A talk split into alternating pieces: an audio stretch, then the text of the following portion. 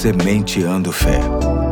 Porque semear a fé produz grandes colheitas. Olá, hoje é sábado, dia 31 de dezembro de 2022, último dia do ano. Aqui é o pastor Eduardo e quero externar a minha gratidão a você que, ao longo deste tempo, tem valorizado o compromisso que assumi diante de Deus de trazer edificação espiritual através deste projeto de áudios diários chamado Sementeando Fé. Muito obrigado a todos que não apenas ouvem, mas repassam as mensagens a parentes e amigos.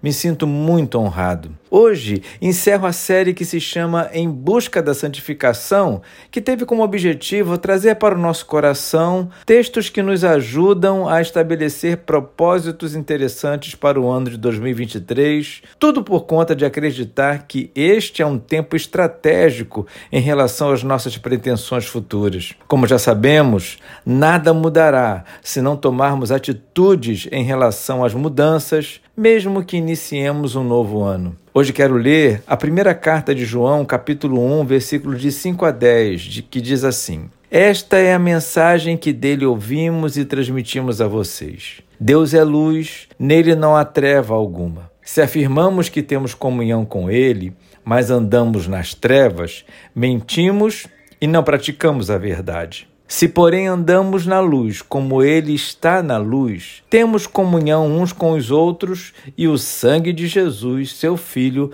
nos purifica de todo pecado. Se afirmarmos que estamos sem pecado, enganamos-nos a nós mesmos e a verdade não está em nós. Se confessarmos os nossos pecados, Ele é fiel e justo para perdoar os nossos pecados e nos purificar de toda injustiça. Se afirmarmos que não temos cometido pecado, fazemos de Deus um mentiroso e a Sua palavra não está em nós. Uma boa dica para buscarmos em 2023 é a de andarmos na luz. E se não ficou claro o que isso significa, o texto mesmo nos mostra quando fala sobre a nossa condição de pecadores e a importância da prática da confissão de pecados. Reconheço que nunca tomei isso como um propósito definido para o ano novo, mas saiba que este item já está na minha lista. Coloque também na sua. Será muito bom termos o compromisso de, por exemplo, encerrarmos o dia com uma espécie de prestação de contas